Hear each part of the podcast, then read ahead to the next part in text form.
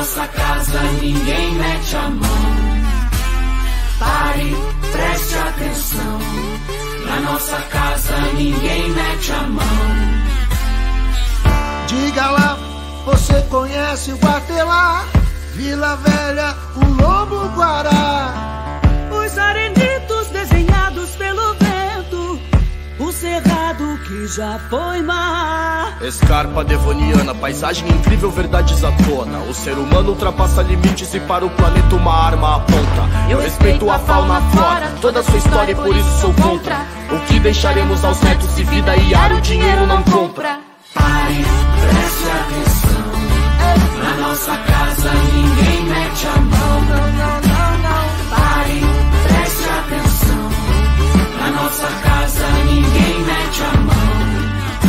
Esse chão ancestral, mistura de vida e cura. E o homem bitolado lucrando na monocultura. Menos soja, menos veneno, o mundo é pequeno pra tanta gastura. Natureza milenar, abre a cabeça pra permacultura. Nossa escarpa, além de ser a única preservada do mundo, tem milhares de ecossistemas cheios de vida. Desde Tamanduá Bandeira a Jaguatirica, rios afluentes e nascentes, terra de araucária. Tira a mão do nosso pulmão, não mate a mata. Pare, preste atenção. Preste atenção. Na nossa casa ninguém mete a mão. Ninguém mete a mão. Pare, preste atenção. Na nossa casa ninguém mete a mão. Ninguém mete a mão. Menino observa. Olá, muito boa noite aos ouvintes da 95.7 FM. Boa noite também a todos os que nos acompanham pelo YouTube e pelo Facebook. Hoje é segunda-feira, dia 15 de agosto, e está começando o programa Justiça e Conservação.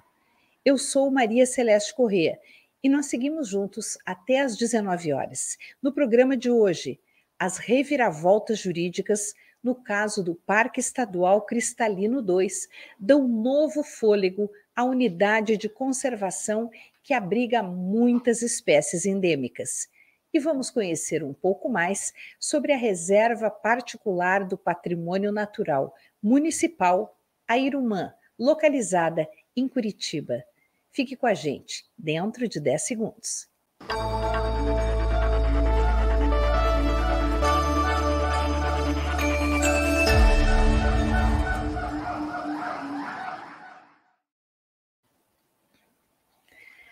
Uma reviravolta jurídica manteve a integridade, a existência do Parque Estadual Cristalino 2 no Mato Grosso.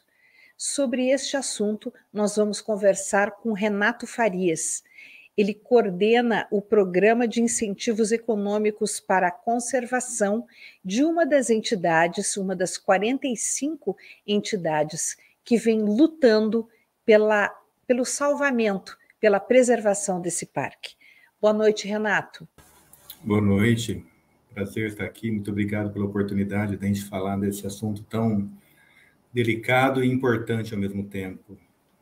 Exatamente, Renato. Pelo que deu para entender, é, o parque só continua existindo porque aquela determinação de trânsito em julgado desse processo foi suspensa. E por que ela foi suspensa? Porque, por um erro jurídico, o governo do Estado, que tinha o direito de recorrer, já que ele é réu nessa sentença, uhum. por ter sido o criador do parque, ele parece não ter sido comunicado. Então, houve a possibilidade dessa reviravolta. O, o governo teria o direito de ser comunicado e de contestar essa decisão. Uhum. É, uhum. Então, é, na verdade, é, é, é, essa filigrana jurídica que mantém o parque existindo é muito tênue, é isso? Muito, Maria, muito e preocupante também, porque a gente, primeiro, o Parque Estadual Cristalino, quem não teve oportunidade de conhecer essa região, espero que um dia tenha essa oportunidade de visitar, é uma região espetacular. Ela fica na, no extremo norte de Mato Grosso, próximo à região é, do Pará. e ele forma uma das principais áreas de, de bioconservação que nós temos aqui na Amazônia, porque ela faz uma transição entre, entre Cerrado e Amazônia. Então, a diversidade biológica dela é coisa impressionante. Ao mesmo tempo, também, desde a sua criação, uma região bastante ameaçada, porque é próximo a uma região de ocupação, né? Uma região onde, historicamente, é uma região de entrada de ocupação e da substituição da floresta por, por ações convencionais, dentre as quais monoculturas e etc. e tal. E a gente foi pego de surpresa nesse momento tão conturbado que está nosso país e com uma certa, digamos, uma certa flexibilização, uma impressão que quase tudo pode, e que acabou que de uma hora para outra chegou a notícia de que o parque estava excluído. Então, rapidamente, um grupo de organizações que já historicamente também lutam em função de você fazer no passado até então, teve algumas campanhas chamadas SOS Cristalino, e nesse movimento, advogados, apoiadores identificaram, vamos entender o que estava acontecendo, e foi justamente isso que você acabou de falar. Então, um processo para fazer todo o transcorrer do processo legal passa-se por uma contestação do réu e passa também por uma interpelação e um olhar do, do Ministério Público. E foi isso que não aconteceu, isso que deu um, um certo fôlego, mas é um fôlego com um ar de preocupação, assim, um fôlego que a gente tem que continuar de olho, continuar lutando, entender. Abriu-se um, uma parcela de espaço perigosa também, desde a sua, digamos, extinção legal até o momento de hoje. Né? Bem, pelo que eu pude compreender é, de todo esse material que vem sendo divulgado e publicado, o parque foi criado em 2001. Uhum. E em 2011 foi aberta uma ação contra o estado do Mato Grosso por uma empresa privada, Sociedade Comercial e Agropecuária Triângulo Limitada. Essa uhum. empresa questiona a existência do parque. Por quê? Uhum. Uma das o momento de criação do parque foi junto no movimento chamado Proecultur, na né, época de apoio ao parte do turismo. E os processos foram feitos integrados a essa ação. E um dos questionamentos por parte desses grupos é a não, a não existência naquele momento de uma audiência pública para fazer com que houvesse o processo de regularização dele. Mas não necessariamente era o caso. Né? Tanto é que esse parque já passou por alguns outros momentos de porta tentativa de redução e sempre, de alguma escala, foi apresentado tanto o seu valor como os processos legais que o constituíram. Então, a questão naquele momento, Maria, foi justamente questionar a forma pela qual ele foi criado, né? E, e, e no decorrer dessa história, inclusive, houve processos até de tentativa de negociação de, de um, alguma escala, redução de alguma pequena área e tal, para fazer com que a integridade desse parque pudesse continuar. Infelizmente, isso não foi à frente. E, ao mesmo tempo, o parque até então se manteve vivo e continua vivo, e isso que a gente está lutando para. É, essa empresa tem interesse em exploração econômica nessa área? Então, na verdade, a gente nem procura nominar em função que está num processo de, de julgamento, de trânsito e tudo mais. Eu acho que tem um histórico de ocupação dessa área com práticas já relativamente de produção dentro. Inclusive, cita-se a produção de até monocultura dentro de parte do parque, constituída como Parque Cristalino 2 seja para atividade de soja, seja para atividade de pecuária também naquele local. Mas não então, é proibido monocultura no Mato Grosso? Com certeza é proibido. Não, Mato Grosso não. Mato Grosso você tem atividades é, produtivas, fala na Amazônia, em função da, da moratória da soja, coisa do tipo. Tem um dos Mato Grosso que não pode. Que não pode não. ter monocultura. Um dos não, dois.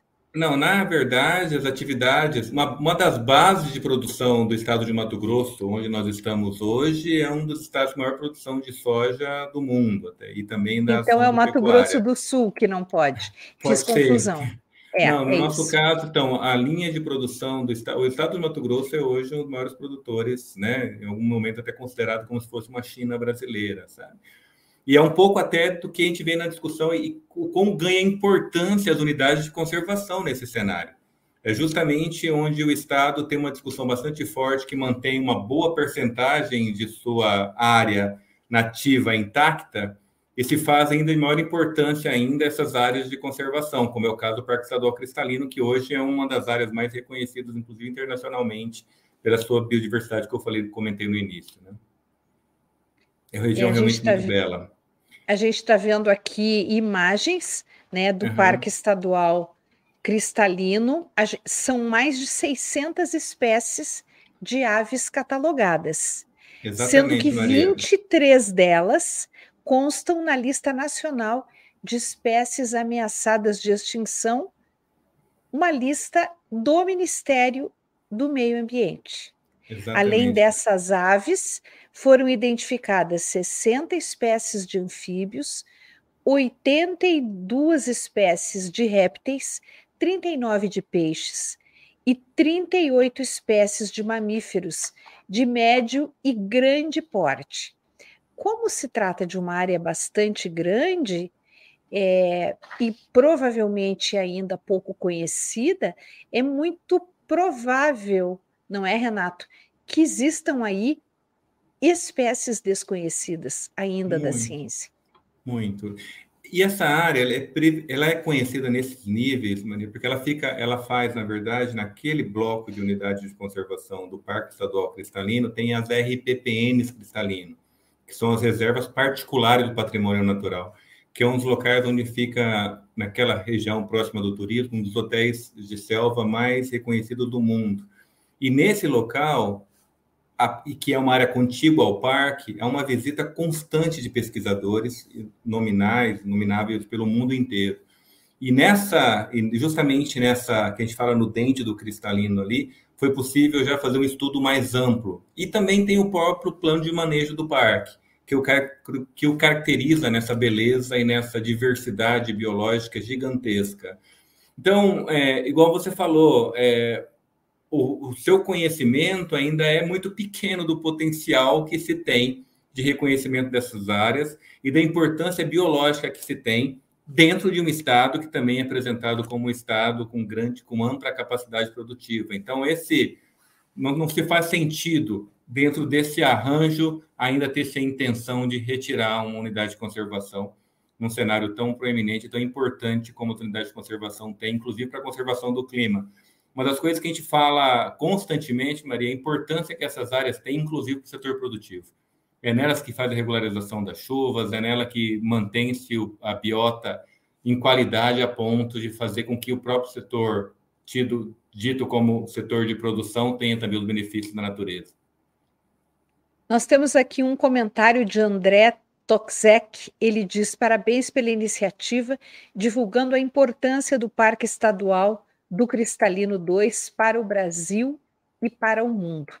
Bem, tem muita gente ao lado de vocês, são 45 é, uhum. instituições unidas, entidades é, das mais diversas características, né, unidas. Uhum em torno da conservação, da preservação, da manutenção, da integridade desta área, como parque estadual. É, quais são os próximos passos de vocês?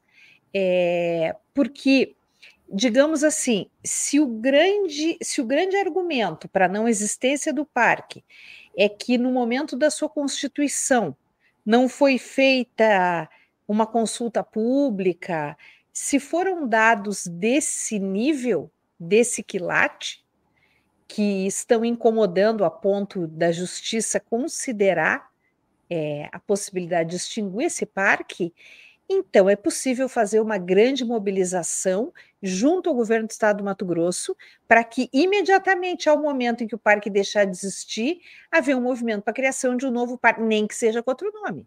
Uhum. Porque essa área primeiro, é pública. É, primeiro isso não vai, a gente tem ampla certeza que isso não vai acontecer, que o parque vai se manter na sua integralidade e que nós vamos fazer e apresentar até que esse, a gente também está numa luta de trabalho, Maria, que isso seja inclusive uma, uma ação didática. Em que sentido?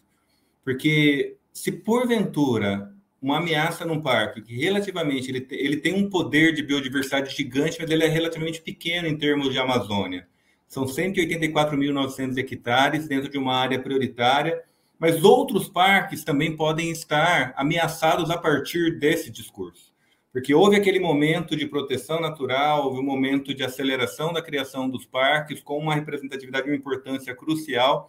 Mas quando você leva esse assunto em função de uma, de uma, de uma consulta pública, ou que você coloca em xeque outras discussões e deixa à margem de uma não criação, não, não, não presença efetiva, você abre também um espaço, um, um chamado buraco de, de, questões legais, fazendo com que essas regiões sejam ameaçadas. Que nesse vácuo jurídico você pode ter áreas desmatadas. Inclusive, nesse final de semana mesmo, a gente teve notícia e está acompanhando uma área de fogo bastante grande no, no interior do parque. Isso não é, é não é além de ser preocupante, não é, é curioso isso? Que num momento em que uma decisão judicial que, que acabaria com o parque foi revertida, o parque pega fogo? Exatamente. Então, esse tipo de preocupação que se dá, Maria, não só para o Parque Cidadão Cristalino, mas para todas as unidades de conservação no nosso país, entende? Então, tipo, esses vácuos jurídicos criam uma situação muito delicada. Por isso, nessa mobilização, você falou dos próximos passos, é a continuidade de toda a assessoria jurídica, é o apoio da nossa, da, da nossa mídia nacional e internacional, é o movimento em prol da, do reconhecimento da importância que, inclusive, tem para os estados que têm a sua produção como alavancagem, da, da, da sua produção econômica como alavancagem para manutenção dessa, dessa característica forte que é a nossa biodiversidade. E automaticamente também é nosso, o nosso clima. Né? Então, essa é a luta que a gente está hoje. A gente continua, agradece muito a todos que estão contribuindo de forma direta e indireta, e a luta vai continuar, justamente para que a gente consiga fazer com que esse parque seja também uma algo didático para que outros não aconteçam em outros cenários na nossa Amazônia, Cerrado e Pantanal e nossos biomas. André Toxek está perguntando aqui como é feita a gestão do parque? Já existe um plano de manejo? Atividades turísticas na área já ocorrem efetivamente? Não. Então, esse parque ele tem sim um plano de manejo, inclusive da sua constituição, feito em 2001, 2002, com uma, uma, uma amplitude bastante grande, bastante significativa. Houve uma tentativa inicial, inclusive esse parque é um parque apoiado pelo ARPA, né, aquele programa de áreas protegidas da Amazônia. Tem sim um arranjo, mas é uma região um pouco mais distante, que sempre tem estudos de como você fortaleceu o turismo lá. Hoje, atual, o que tem hoje em termos de turismo é as RPTNs, são áreas mais próximas, né, são áreas privadas. Agora, na, no, no arranjo público ainda não, mas isso é uma luta contínua de quem está presente. Não só para. Isso não é só importante ali para a manutenção do parque, mas também para todas as comunidades que estão no seu entorno.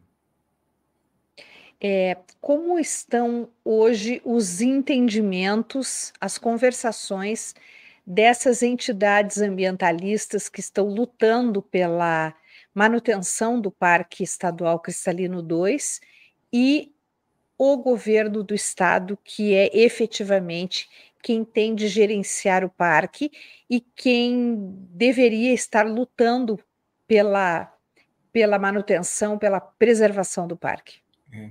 Nós estamos, primeiro, entre as instituições, está muito fortalecida todo o movimento, isso é muito. E cada vez mais chegando mais é, interesse em contribuir com a agenda, isso é muito importante, isso é muito legal. Acho que uma das coisas muito interessantes da questão do Parque Estadual Cristalino, como eu falei, ele não tem um tamanho representativo para milhões de hectares, como alguns parques da Amazônia, mas tem uma representatividade de valor bastante grande para quem o conhece. Então, tem uma agenda internacional também bastante forte se aproximando dele.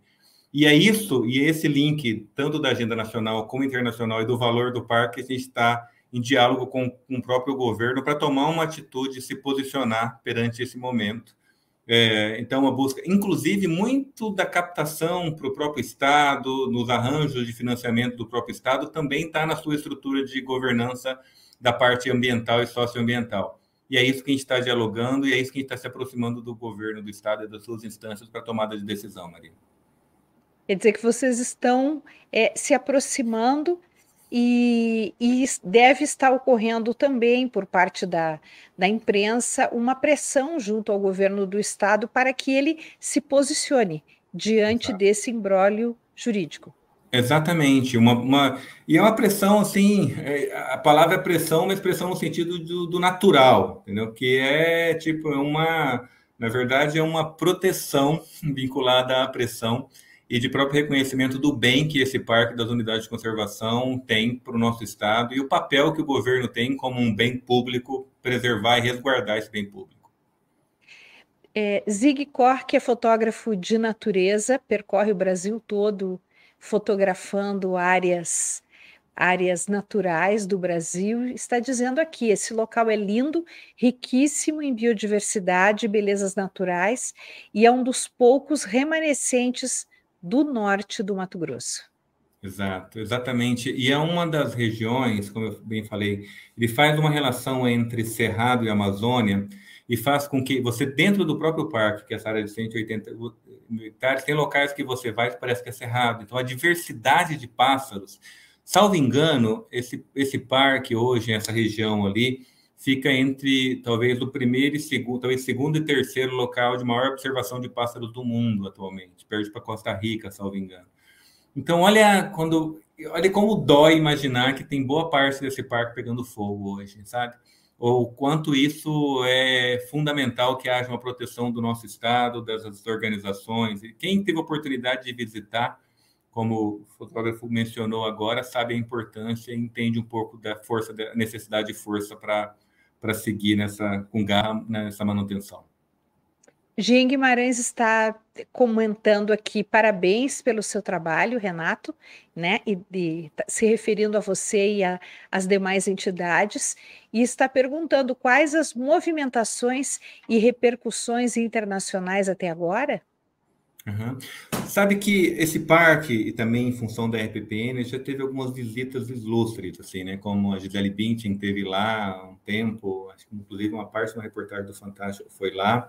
Outras, uh, o próprio movimento do Leonardo DiCaprio, outras, outros é, renomes internacionais, instituições internacionais estão se, mov se movimentando e querendo mais informações. E é isso que a gente está nutrindo, assim.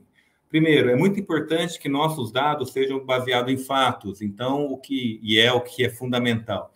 E os fatos estão vinculados ao perigo de desse buraco jurídico que a gente está agora no momento. Então, esse movimento está mandando todas as informações possíveis geradas é, automaticamente ou diariamente para esses órgãos da imprensa e também para advogados, para partes jurídicas que podem nos, nos, nos ajudar e também dar a maior visibilidade possível vinculada à questão. Então, esses são os arranjos que a gente está fazendo agora, Maria. É, antes da gente entrar no ar aqui com o programa, eu busquei algumas informações a respeito do fogo que da situação de queimada que está ocorrendo no interior do parque.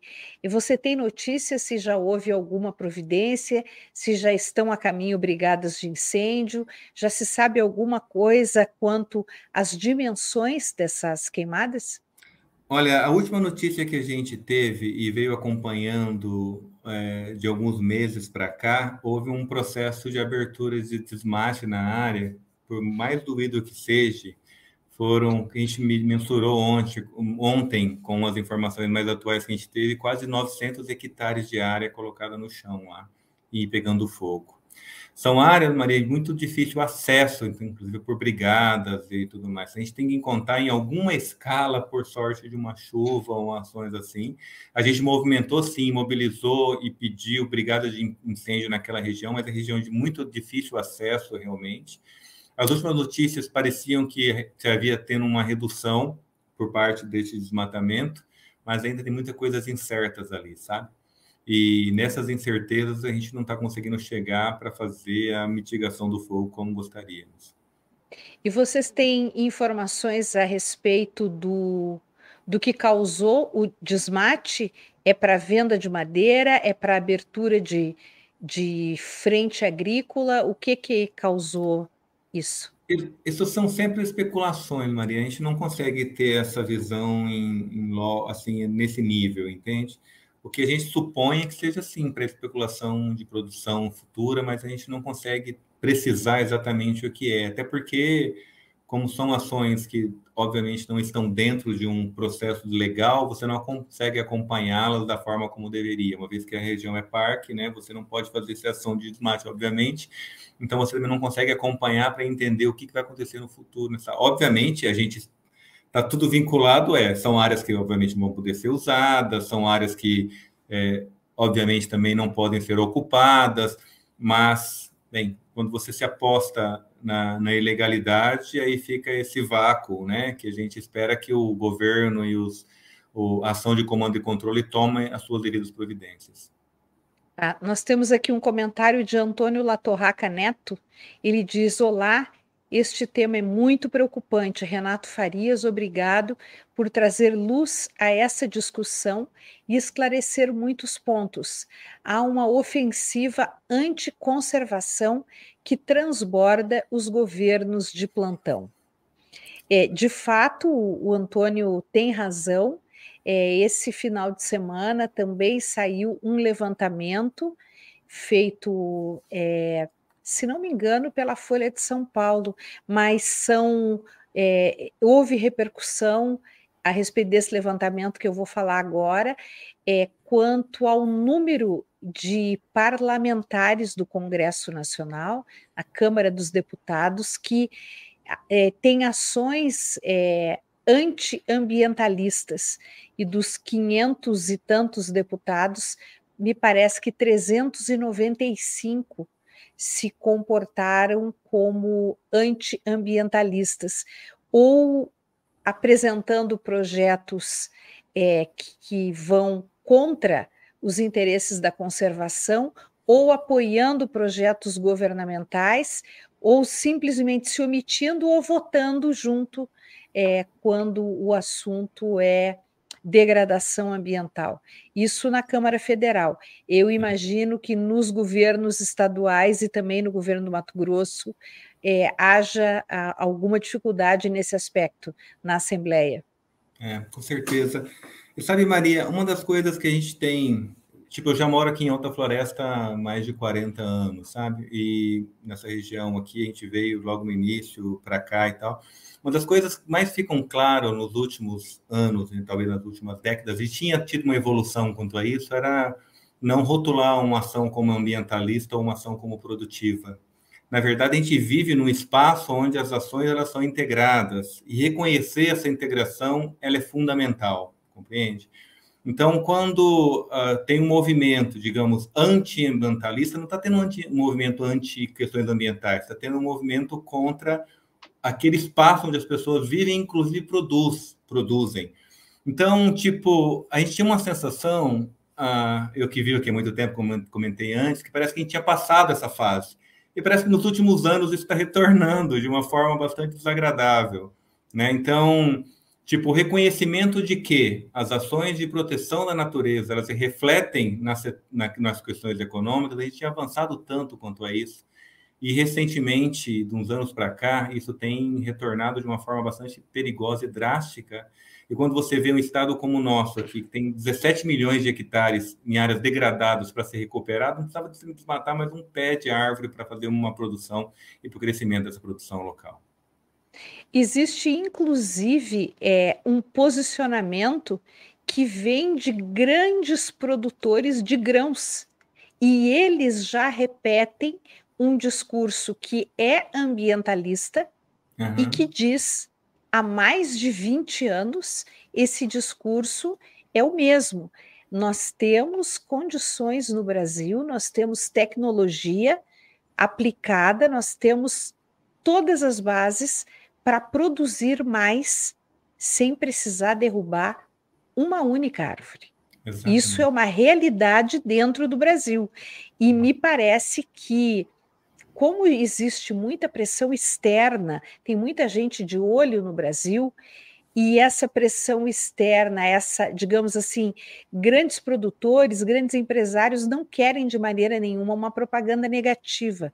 Então, eles não querem ficar mal vistos e muitos uhum. vêm se alinhando ao discurso ambientalista e, e apoiando e dizendo que vão atuar em outras bases. Bem, uhum. a gente tem aqui o, dois comentários do Antônio Latorraca falando sobre ele. Num, de, num dos comentários, ele questiona o tamanho do parque. Bem, é, pela, pelo decreto do Estado, número 2628, de 30 de maio de 2001, esse parque possui 118 mil hectares e é considerado uma das áreas mais ricas em biodiversidade da Amazônia. Então, o tamanho do parque é esse: 118 mil hectares, a Maria, menos que ele tenha sido ampliado. Maria, é assim, é que foram dois decretos. Um decreto de 2000 cria o Parque Cristalino 1, que é de 66 mil hectares, e um decreto de 2001 ou 2002 cria um, um outro parque, Parque Cristalino 2, que é esse que está em questão aqui agora, de 118.900 hectares. Quando você fala o Parque Estadual Cristalino, você fala a junção dos dois. Então, o Parque Estadual Cristalino, porque são áreas contíguas, formam 184.900 hectares. Então, o tamanho, do parque, é, o tamanho do parque é 184.900 hectares. Só como são dois decretos, esse parque que está sendo questionado agora é esse dois, né? Que é o de 118. O de 118. Exatamente. Certo. Não, é porque o Antônio está colocando um número muito menor, ele está colocando um número próximo de 60 mil. Não. Então, ele está fazendo confusão. E a é. outra é. coisa, ele está perguntando sobre regularização fundiária. Eu não acredito que esse seja um problema, tendo em vista que é, é consenso que essa é uma área pública, essa é uma área do Estado. É, mas essa, essa é uma discussão também, que é uma discussão quase é a pergunta de um milhão de reais de sempre, né? São essas discussões de crise, de questões fundiárias, quem chegou primeiro, o ovo, a galinha, sabe umas coisas assim, que sempre tá. Mas isso é uma questão a ser resolvida pela justiça e pelo próprio Estado em si. Eu acho que o que a gente está discutindo aqui, nesse momento, é a, a regularidade, a presença do parque em si.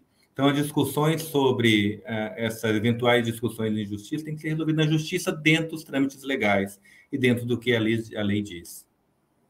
Claro, com certeza. Renato, eu agradeço muito pela entrevista, agradeço por você estar aqui conosco, atualizando as informações, e nós vamos seguir acompanhando não apenas esse, essa discussão jurídica, é, torcendo muito pelo, que, que, que prevaleça o bom senso e o bem comum, e dessa forma é, prevaleça a integridade do Parque Estadual Cristalino, e vamos acompanhar também a questão do fogo, do incêndio. Nós precisamos saber é, a todo momento o que, que está acontecendo lá, porque é um interesse do Brasil. Né? Nós podemos estar distantes, nós aqui estamos no sul do Brasil, estamos no Paraná, mas tudo o que acontece na Amazônia é um problema do Brasil inteiro. A Amazônia que nos dá água é a Amazônia que garante que a gente possa produzir, né? Na própria Amazônia, no Centro-Oeste, no Sudeste e no Sul. O Brasil, que se vangloria tanto da sua produção agrícola, precisa reconhecer que sem Amazônia não vai produzir nada. E é assim que a gente tem que seguir. Então, quero agradecer mais uma vez a você pela presença e nos, nos colocamos aqui à disposição para que você volte trazendo novidades a qualquer momento. Muito obrigada, viu? Grato, Maria. Obrigado pela oportunidade. Um abraço. E agora nós vamos conversar com Terezinha Vareschi. Ela ainda não chegou? Já chegou? Ainda não? Bem, daqui a pouquinho, então, eu vou contar um pouco para vocês sobre a, nossa, a história da, da Terezinha Vareschi. Ela é, era proprietária de uma reserva que ela resolveu transformar em RPPNM, Reserva Particular do Patrimônio Natural municipal. Essa reserva fica em Curitiba e ela se chama Airumã. Dentro dessa essa reserva se chama Airumã porque havia dentro dela um pinheiro, uma araucária, é, que os cientistas estimavam ter mais de 350 anos. E toda essa reserva são 36 mil metros quadrados, ela gira e girou em torno desse pinheiro, que em 29 de setembro, acredito que 2019, esse pinheiro. Do, é, exatamente, 23 de setembro de 2019, é, o pinheiro veio abaixo. Ele, ele caiu porque havia um oco no, no seu interior, né, um oco no tronco, na parte de baixo do tronco, exatamente porque acredita-se que ele tenha sido fragilizado por um, um raio. E com o tempo, esse raio deve ter produzido é, fogo e se abriu um, um rombo nesse pinheiro. E mesmo assim, ele resistiu por muitos e muitos anos.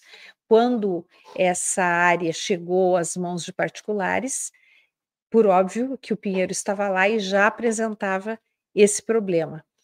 Então, é, mas ele se manteve, ele se manteve, apesar de, de com aquele buraco, aquela cavidade, ele se manteve saudável durante muito tempo e, e conseguiu sobreviver até essa data, 23 de setembro de 2019. E a Terezinha sempre conta que ele caiu de uma maneira que ele não derrubou nenhuma outra árvore ao redor. E e ele é mantido lá, daquela maneira, caído. Ao redor dele se formou um novo ecossistema e, e o parque e, o, e, a, e a RPPNM, a Irumã, gira em torno é, desse pinheiro que foi tão amado, tão cuidado e do ecossistema que ele formou. Boa noite, Terezinha, tudo bem? Tudo bem, boa noite. Estamos aqui. Estava aguardando você entrar e estava contando a história do, do seu pinheiro e da, da queda que aconteceu em 23 de setembro de 2019, como ele era cuidado e tratado e era a alma da reserva, né? É, nossa vovó é, irmã. A vovó irmã. É, bem, nós temos já aqui, mesmo antes de você entrar, várias pessoas cumprimentando. O Ângelo estava cumprimentando anteriormente aqui, Ângelo Simão, Confederação Nacional de RPPNs presente, depois Renata Bonfim, dando boa noite. É, e dizendo: Terezinha Vareschi é uma mulher atuante e a RPPNM Airumã um exemplo de preservação está participando do livro RPNs para sempre. Contos, encantos e desafios produzidos, o livro produzido pela Confederação Nacional das RPPNs. É isso, né, Terezinha? Exatamente isso. É um, nossa, uma honra para a gente estar tá fazendo parte desse livro, né? Que somos proprietários, que estamos contando um pouquinho da nossa história. E também a gente conta um pouco da, uma vez que você iniciou falando da vovó Irumã, né? Mas o porquê que a gente tem essa, essa, por que que ela é tão especial? E ela, ela é especial porque assim, ela, ela, ela está na nossa história aqui, na minha história pessoal, quando nós adquirimos essa área aqui, que na época ela ela estava deixando de ser área é, rural para ser uma área urbana.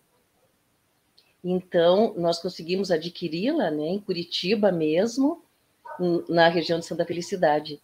E quando nós é, compramos aqui, e quando eu fui adentrando mata dentro, teve um momento que eu me deparei com essa grande araucária, enorme, imensa. Ela, ela tinha 34 metros de altura, 5 de circunferência, né? E a vovó, naquela época, para mim, eu era muito urbana ainda, né? Então eu vim morar assim no meio do mato, porque aqui naquela época, em Curitiba, aqui era o meio do mato. As pessoas diziam que loucura, como é que você vai para lá, né? É, morar no meio do mato. E a vovó, para mim, quando eu a encontrei com aquela. com tamanha, né?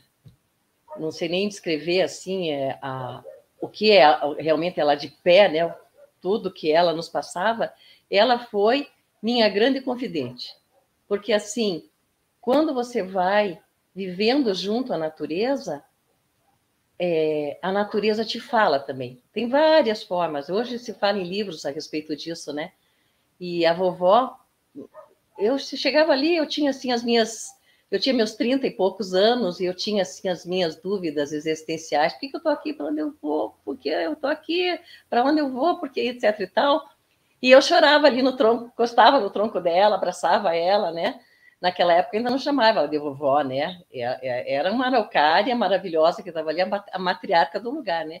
E ela passou assim a, a ser assim um lugar onde eu ia sempre, que eu precisava estar ali em contato, né? E nós já estamos agora, saiu agora, ainda numa edição bem pequenininha, é um livrinho artesanal contando a história dela, contada por ela mesma, né? Então, e ela teve essa queda que eu não falo nem que, que, que foi queda, porque na verdade ela deitou. A forma como ela, o dia que ela caiu, porque ela tinha essa fenda enorme e por isso que ela foi poupada, porque ela era mais antiga do que a, a cidade de Curitiba, a colonização da cidade de Curitiba. Então ela estava aqui quando os índios passaram para aqui com certeza absoluta, né? E ela foi poupada porque ela tinha essa fenda imensa, como você falou, né? Que possivelmente um raio atingiu e a madeira dela não era propícia, né? Para fazer nada. E as pessoas a conheceram, adoravam, muitos entraram dentro dela, né? E tudo mais. Então a gente tem esse grande ícone, eu falo, né? Ela continua aqui. Ela só está é, deitada, dormindo de uma outra espécie, porque de uma outra forma, né? Porque ela está ali servindo de vida para outras formas de vida, né? Então, é a nossa vovó, a irmã. Por que que você decidiu, Terezinha, pela criação da RPPN? Porque logo que nós entramos aqui, naquela época, é, e eu vi esse lugar, e a forma que nós conseguimos adquirir, que, como eu te falei, tinha essa questão de estar tá saindo de ser área rural para ser área urbana. Então, os proprietários que eram, assim, proprietários, que é a região da Felicidade, tem muitos proprietários de origem italiana, né? Famílias italianas, com grande quantidade de terras. E eles estavam vendendo justamente essas terras porque estava deixando de ser é, áreas rurais para ser áreas urbanas. E eu acho que eles tinham medo do, né, da, da, da taxação de impostos, etc. e tal. E nós compramos e dois anos, assim, a gente podia, a gente conseguia, sabe, comprar, é, que foi assim como se fosse quase que assim, uma coisa meio que assim milagrosa, sabe? E desde que eu, que eu, que eu vi essa área, entrei nela e eu senti assim que é, é, a gente estava comprando para cuidar, sabe? E dois anos depois, o preço subiu tanto, Maria Celeste, que nós não teríamos condições nunca mais de comprar, de tanto que valorizou, sabe? Então, eu sempre sabia que estava aqui para cuidar. Então, muitos anos, eu, eu não, ninguém entrava, nem chegava na vovó, eu não estava envolvida na área ambiental ainda. Depois, eu passei 10 anos fora, fora de Curitiba, cinco anos fora do Brasil, né? E voltei há 20 anos atrás, foi quando a gente voltou, né? Então, é, eu sabia que aqui tinha uma destinação e é uma região muito, cada vez mais, né, é cobiçada é, pela especulação imobiliária, né, porque se deixou de querer morar é, nos bairros com os grandes prédios, né, para se morar junto ao verde. Então, Curitiba começou a ter essa questão, né, dessa especulação imobiliária junto a essas áreas de preservação, né, essas matas nativas, né. Então, a gente tinha já isso que era para preservar para sempre. E aí quando a gente soube, né, dessa que havia essa designação RPPN em Curitiba, RPPN-M, porque Curitiba, a legislação municipal colocou o M para dizer que é no município de Curitiba. Aí nós dissemos, é isso que a gente quer. A gente quer que essa mata seja preservada para todo sempre, que ela não vá servir a um fim de especulação imobiliária, né? E a gente, na época, nem sabia, não estava na área ambiental, né? Mas era isso que a gente queria, né? E foi o que nós fizemos, com a concordância do pai dos meus filhos, né, que moram no Rio de Janeiro, e os meus filhos, que praticamente foram criados aqui dentro, né? Então, nós abrimos mão de um patrimônio é, muito valorizado pela, pela, pelas grandes incorporadoras, né? Porque para a gente o principal de tudo era justamente que essa área pudesse é, ser preservada, né? E nós temos a felicidade de ter avançado, porque aqui também eu, eu já estive no programa falando sobre a, a PAVE, né, a nossa associação, que a sede aqui também na reserva, a Associação de Protetores atualmente de Áreas Verdes do Paraná, e nós conseguimos avançar na legislação de RPPNMs, e todo esse contíguo que tem aqui até chegar ao Parque Municipal Tingui, que dá para ver aí né, nas imagens que estão passando, né? Hoje também é, já se tem mais 22 reservas nesse, nessas adjacências, né? Que era o nosso sonho. Que esse último. É, que primeiro a reserva era o sonho, mas o sonho era que não só a reserva, porque não bastaria a reserva. É, para os bichos poderem circular, teria que ser até o parque, né? E aí nós estamos avançando, né? E estamos com as placas agora de, das, das RPPNs que a prefeitura coloca, né? E com a felicidade de saber que é para todo sempre, sabe? É para sempre. Não vou estar mais aqui, mas a mata vai estar. E ela vai estar como uma unidade de conservação, né? Então isso é, para a gente, é uma realização. É, você falou que a Irumã encosta no, no Tingui, no Parque Tingui. É, é, na, é, na verdade é assim.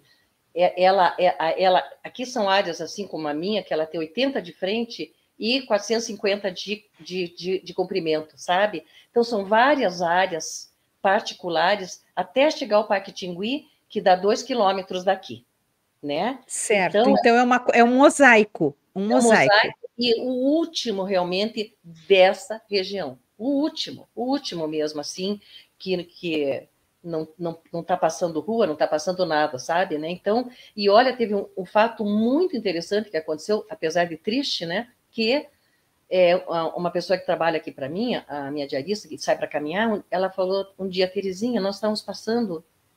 Aqui tem uma rua muito movimentada na frente da reserva, né?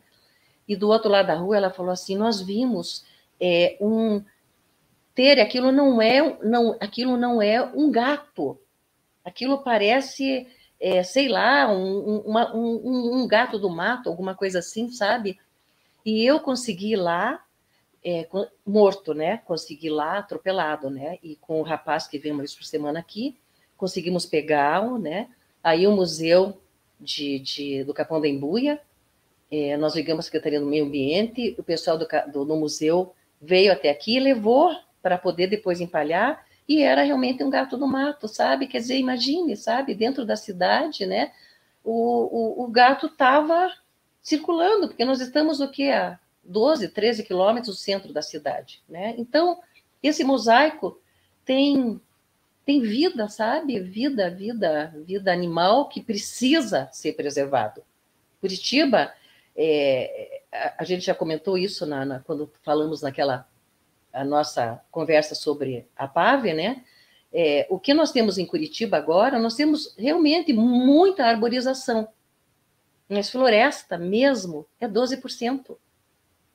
É muito pouco se você pensar para uma cidade imensa dessas. Então, essas florestas, esses mosaicos que ficaram, esses, ou essas pequenas, né, sabe, espaços que ficaram, né, eles precisam ser preservados, né? Para que essa biodiversidade que ainda está aí possa ser mantida, né? Exatamente. É muito importante não apenas para as espécies vegetais, mas para dar sustentação a, a toda, todo tipo de animal, desde de répteis, anfíbios, aves, muitas aves que a gente ainda tem em Curitiba e mamíferos, né? De pequeno e médio porte que vivem em Curitiba e que podem se abrigar nessa região. É, você faz um trabalho bastante interessante também, porque abre a sua RPPN para a educação ambiental. Como é que isso acontece aí na Irumã? Bom, é, eu acho que isso é sempre bom a gente frisar, né, que a legislação das RPPNs ela possibilita que o, que o, o proprietário ele possa ter na reserva é, atividades é, de negócio mesmo, são negócios né, sustentáveis que ele pode realmente fazer ter dessa forma uma sustentabilidade financeira da reserva, com ecoturismo, com visitação, com pesquisa científica, né? Curitiba nós conseguimos na, na, na legislação que também pode ser utilizado para atividades terapêuticas, né? Então, no meu plano de manejo, a gente colocou todas essas atividades assim, porque eu vivi tanto tempo aqui é, usufruindo tanto dessa natureza maravilhosa que eu, assim, senti essa necessidade de poder abrir para as pessoas, né? Então a gente recebe, paramos na pandemia, obviamente, mas agora estamos retomando, né, para receber é, para educação ambiental, é, pesquisa científica, é, e, e, também é, nós temos aqui um, um, estúdio que a gente recebe pelo Airbnb, então recebemos as pessoas, né? E, e é, a gente tem também um espaço para promover pequenos eventos, até umas 30 pessoas, eventos relacionados a, a temas da natureza, ou oficinas né, de, de aromaterapia, ou oficinas de ervas, ou oficinas de, de miliponicultura, né, que são a, as abelhas nativas, né, e outras mais, onde possa ter encontro também, reuniões, encontro de pessoas que estão nessa nessa vibe, vamos dizer, da preservação da natureza e tudo mais, né? E na pesquisa científica, a gente já teve vários professores da Federal pesquisando, e agora a gente está com uma pesquisa muito interessante de uma doutoranda da, a, da Universidade Tecnológica da Federal, que ela está fazendo uma pesquisa sobre é, é, casas, as casas indígenas da, dessa, dessa nossa região sul aqui, de como eles viviam, e eles viviam é, dentro da terra, né? Eles cavavam dentro da terra, né? Até eu mandei aí uma, uma, umas fotos, né? E é super interessante isso. Ela está fazendo uma réplica menor, cavado dois metros com três de circunferência, porque é só para realmente ela poder, na, na, tese dela, comprovar determinadas coisas que eles querem comprovar desse tipo de habitação, né? Mas eram muito maiores, muito maiores, né? Como eles viviam, né? Então, isso é super interessante, né? Eu achei assim muito. Olha aí, ó, a, a Clara, né? E estão cobrindo agora, né? E é interessante, são dois metros, você entra lá dentro. Eu não entrei ainda, não consegui por causa do meu joelho, mas logo eu entro. Olha que interessante. É, era provavelmente era uma habitação caingangue. Isso, isso. Eles tinham, é, eles tinham esse hábito isso. de fazer casas embaixo da terra e com isso eles ganhavam conforto térmico, é, era uma, uma, uma, construção muito engenhosa, muito inteligente, é, e que os ajudou muito tempo. As pessoas é, não imaginam o frio que fazia em Curitiba, né? algumas centenas de anos atrás, e, e essas pessoas viviam aqui nessas condições, praticamente sem vestimentas, então a chance que elas tinham de se aquecer, de se abrigar, era fazendo esse tipo de habitação. E quando deve ficar pronta, Terezinha? Pois olha, é para ficar. A, a, pesquisa ainda avança, né? Mais um ano, né? De pesquisa, mas assim, a intenção é, é como ela está também recebendo apoio, além dos arqueólogos, né? O, o professor Igor, é, que é uma sumidade no assunto, mas o. Igor o, Chims. Isso. Professor eu... Igor Chims, da Universidade Federal do Paraná. Exatamente, né? E, e o orientador dela, que também é o professor Eduardo, também da Federal, e então, mas ela está também em contato com os caigangues tanto os caigangues de é, no, é novas nova, nova laranjeiras eu acho porque eu, eu me perco um pouco. É, que é que, que é o Florencio e, e, e, o pessoal de lá quanto também com o Cretan Caigangue que está aqui agora em Piraquara né que eles estão há um ano na, nas terras ali né que é o filho do Ângelo Cretan. Então eles têm vindo aqui para orientá-la também no sentido de que fique né mais que fique fidedigno mesmo também ao que eles receberam da tradição deles, né? Então, a gente está planejando para outubro numa roda de conversa da nossa associação da PAV, né, que a gente faz aqui na reserva, né, convidar justamente o, o, o Cretan Caigangue, porque eles querem fazer uma, uma cerimônia, sabe, assim, é, que eles têm essa tradição né, espiritual né, de, de, de, fazer os cânticos deles, né?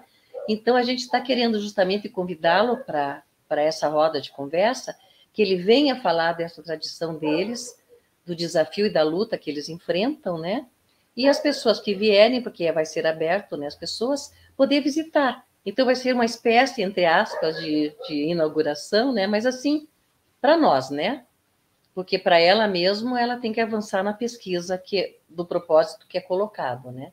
Mas é, é, é, é muito interessante e vai, é, quando terminar o trabalho dela, provavelmente em 2023, essa instalação, essa construção vai ficar para a Irumã, que vai poder Isso. ser visitada. Isso. O que a gente quer também é que não se perca, sabe? Assim, é que ela não fique lá só como para as pessoas estarem vendo, que já vai ser interessante, vai ter é, painel explicando, contando um pouco né, a história do, do, dos caigangues, etc. e tal, mas o que a gente quer também, Maria Celeste, é fazer com que é, oficinas possam ser feitas aqui, por exemplo, eles têm saberes que podem estar se perdendo, por exemplo, os cestos que eles fazem, né, são pintados hoje em dia com anelina. Mas aqueles cestos que se preservaram por não sei quantas, quantos séculos, eles são com cera da jataí, que é abelha, abelha é sem ferrão, né, nativa, né?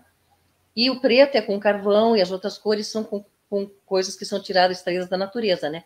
Então, o que a gente está querendo também é poder trazê-los aqui, fazer uma oficina, então, de cesto, vamos dizer, né, para que esses idosos que, estão, que, que ainda guardam esses saberes, eles possam transmitir, né? E outras coisas também que a gente possa, de alguma forma, estar tá contribuindo com eles, porque eles são uma comunidade ainda muito carente, né? Então, inclusive, eles vão estar tá vindo aqui, o, o pessoal acho que é de Nova Laranjeiras, eu acho que é, é eles, eles vão estar tá indo agora essa semana, 18 e 19, naquele encontro das etnias que vai acontecer é, ali no. Ai, peraí, trate de lembrar de, sabe, no centro histórico ali, onde tem onde é feito todas aquelas apresentações ali, que tem o palco e tudo mais. No né? memorial, no memorial ah, de Curitiba? Era só lembrar a memória, né? Memorial, exatamente. Eles vão estar ali, 18 e 19, apresentando o grupo de dança deles, né? Que é lá o pessoal lá de Nova Laranjeiras. A prefeitura está fretando um ônibus e vem o pessoal, né? Para cá. Então a gente quer isso, sabe? Também, sabe, Maria Celeste, que a gente possa, de alguma forma, estar contribuindo, né? para que se perpetue né, essa tradição que eles têm e que a gente possa conhecer um pouco mais. Né? Então, junta, junta tudo: cultura, tradição, ciência, aprendizado, educação, porque isso aí começa a se espalhar e, e a Irumã fica como depositária né, dessa cultura Caingangue aplicada agora cientificamente junto dentro da sua área, né? E como forma para que as, as próximas gerações possam aprender sobre sobre como viviam os povos originários aqui na região de Curitiba séculos atrás, né? Porque Curitiba surgiu ainda no final dos anos 1600, mas um pouco, mais, um pouco menos do que o, final, né? Porque havia habitação antes. Ela foi oficializada no final dos 1600, mas ela já existia antes, né? Com os faiscadores de ouro. E, e, e essas comunidades viviam aqui, habitavam a região, então o estudo é muito importante. Terezinha, muito obrigada pela sua presença aqui conosco, mais uma vez contando a sua história e, a, e incentivando é, as pessoas que admiram a, o trabalho das RPPNs, quem sabe a partir desse incentivo surjam outras em Curitiba. Obrigada, é, um grande abraço. Um grande abraço também, só finalizando para dizer que a Irumã em Tupi significa estrela guia, então está tudo conectado, né? É isso. Muito obrigada pelo convite. Um obrigada a você. Volte sempre, Terezinha. Muito obrigada. Então, esse foi o programa Justiça e Conservação, com trabalhos técnicos de Guilherme Batista, João Marcelo Leal e Mayala Fernandes. Apoio SPVS, Grupo KWN, Melíponas, ERT Bioplásticos e Instituto Legado.